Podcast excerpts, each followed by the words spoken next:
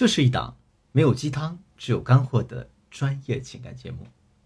大家好，我是剑宇，欢迎收听《得到爱情》。在上节课里呢，我给大家讲了撒娇的目的。那我在这里给大家再强调一遍，大家一定一定要记住，我们向男人撒娇的目的是引导男人对大家进行金钱、时间和情感上的投资，来达到情感升温的一个目的。我建议呢，所有同学下了课之后，可以把撒娇的目的是引导男人投资这句话设置成你的手机屏保，每天看一遍，反复提醒自己，不要当一个只知道一味为男人付出的傻白甜。毕竟咱们是在现实的生活当中，嗯，不是在拍台湾的那种狗血的玛丽苏电视剧。好了，这节课我要给大家讲的内容是两个关于撒娇的误区。这第一个误区是。暴露需求感，有的同学是这样撒娇的：“那亲爱的，人家好爱你哦，亲爱的，我好想你哦，亲爱的，人家这辈子都离不开你了，亲爱的，你在做什么呢？亲爱的，你难道不知道吗？我每天都把手机放在枕头上，就怕错过你的微信和电话。如果你是这样撒娇的话，那我要很遗憾的告诉你。”同学啊，这些通通都不是撒娇，而是在疯狂的暴露你的需求感。你只会让男人觉得原来你很想他，很爱他，很离不开他。而这说明什么呢？这说明了你对男人的需求感和托付心态在疯狂的增长。而男人又是一种什么样的动物呢？男人身上有一种狩猎的天性，那是打他们娘胎里带出来的。他们喜欢去追逐那些游移的事物，并且。对这种需求乐此不疲。如果你变成了一个固定在那里不变的东西，那他对你的兴趣就会骤然消失，觉得你无趣又无聊。我给大家举个真实的案例。我有个学员呢，叫小雨，她就是那种被父亲宠着长大的小公主，自认为自己很擅长撒娇的那种女孩子。她呢，在一家比较知名的国企上班。上个月的时候，他们安排啊。去踏青种树，允许带家属，所以呢，小雨就把她的男朋友也带去了。周六早上六点呢，他们就出发，坐公司安排的大巴，坐了整整两个小时才到达植树的地点。在这个植树现场，小雨啊，一会儿让男朋友去扶苗，一会儿让男朋友浇水，一会儿让男朋友去很远的地方给大家买水喝。她自己呢，就坐在一旁的石头上，一会儿逛逛微博呀，一会儿打开美图秀秀自拍呀。一会儿又在那儿嗲声嗲气的抱怨：“哎呀，郊外的虫子太多了。”更过分的事儿是，到了中午十一点多的时候，太阳出来了，啊，把人晒得都发软。他竟然自作主张的吆喝大家：“哎，你们快去树下休息吧，我男朋友在那儿呢，他能帮你们把活都干完呢。”啊，大家纷纷礼貌的表示拒绝，但是小雨还坚持让大家去休息。这话都说了，怎么办呢？小雨的男朋友没办法，只能顶着太阳。咬紧牙关，把大家的活都干完了。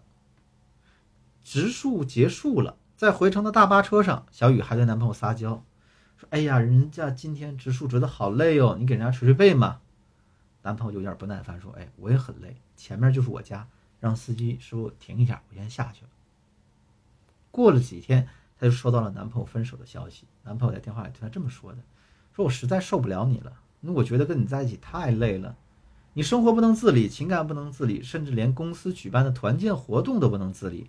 我想找一个呢正常一点、成熟点的女人，能跟我一起分担生活里的困苦。被分手之后，小雨哭着来找我。那我对她是这样分析的：首先啊，男人都是爱面子的动物，可能把面子看得比命运还重要。当你当着同事的面对他呼来喝去的时候，这已经不算是撒娇，而是变相进行道德绑架了。其次呢？大家都植了一天树，你玩了一天，人家累了一天，你非但没对人家说过半句感谢的话啊，还在车上让人家给你捶肩捏腿。这撒娇的第二误区是发嗲，很多同学混淆了撒娇和发嗲之间的区别，大家都以为啊啊撒娇不是什么难事儿，不就是语气软一点，声音嗲一点，说话骚气娇柔一点吗？在上节课里我都给大家说过了，这是大错特错的想法。再给大家举个例子，我有个学员叫小晴，小晴是一个非常普通的女人，颜值不算太高，看得过眼儿。工作单位一般，学历一般，家庭环境也一般啊。总体来说，就是一个比较一般的女孩子。她在一个偶然的场合认识了一个富二代，四舍五入吧，就算一个高富帅吧。但是呢，这个高富帅对她并不怎么感冒，在生活当中也没有主动跟她说过话，只是在他的问询下，才勉为其难地告诉了小晴啊，他的电话号码是多少。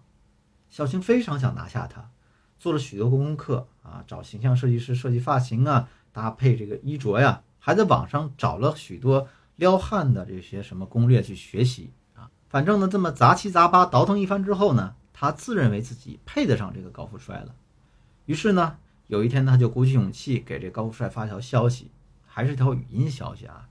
他故作姿态，嗲声嗲气地说：“呀，大哥，你你能借给人家两万块钱吗？”高富帅回都没有回，直接给他拉黑了。被拉黑之后，小晴哭着找我，问我为啥呀？我说：“你对于人家来说，你顶多就是一个有过一面之缘的陌生人，你一上去找人借钱，人能借你吗？凭什么呢？”爱情的本质是双方是在自由平等的一个基础上所建立的关系。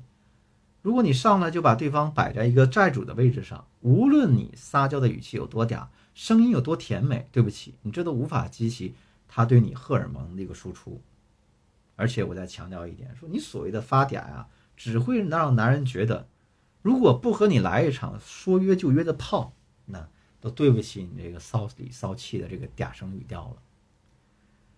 综上所述呢，我们可以有这样一个定论：撒娇的目的是引导投资，而不是暴露需求感，更不是啊。打开男人想和你约炮的按钮。好了，这节课内容到这就结束了。我们一起来复盘一下这个撒娇的两个误区。撒娇的第一个误区是暴露需求感啊，撒娇的第二误区是把撒娇简单认为发嗲。在下节课当中呢，建宇老师将给大家剖析男性心理。当我们搞懂男人的心理之后呢，我们再对症下药的去撒娇，才能达到事半功倍的效果。如果你的情感问题比较严重，急需专业帮助的话，啊，不要等了，赶紧添加我助理的微信，文姬八零，文姬的全拼八零，也就是 W E N J I 八零，把你的情感困惑告诉我，我一定有问必答。我是剑宇，我们下期再见。